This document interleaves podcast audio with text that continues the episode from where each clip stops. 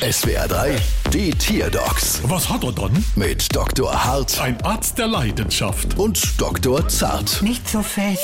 So, was haben wir dann? Es ist Commander. Wie, Commander Spock oder was? Nein, der Hund von Joe Biden, dem amerikanischen Präsidenten. Ah, und was hat er dann? Er beißt ständig Leute. Mindestens 24 Mal hat er allein die Agenten vom Secret Service gebissen. Hoffentlich nicht so fest. 24 Mal.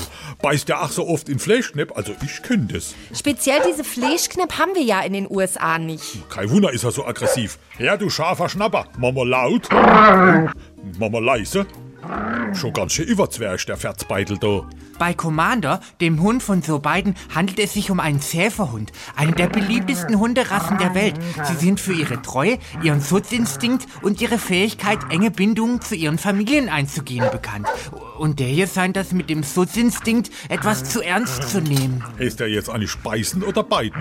Beim Joe Biden und beim Hund beißen. Bestimmt wollte sie den schon mal einschläfern und haben versehentlich den beiden genommen. Drum ist der Joe immer so sleepy und neben der Spur. Ah, Chef. Aber was machen wir denn jetzt mit ihm? Er kann ja nicht ständig Leute beißen. Hast auch wieder recht. Da guck, ich hab was, wo er sich mal richtig die Zähne ausbeißen kann. Nochmal Trump im Weißen Haus? Äh, unsere Rechnung.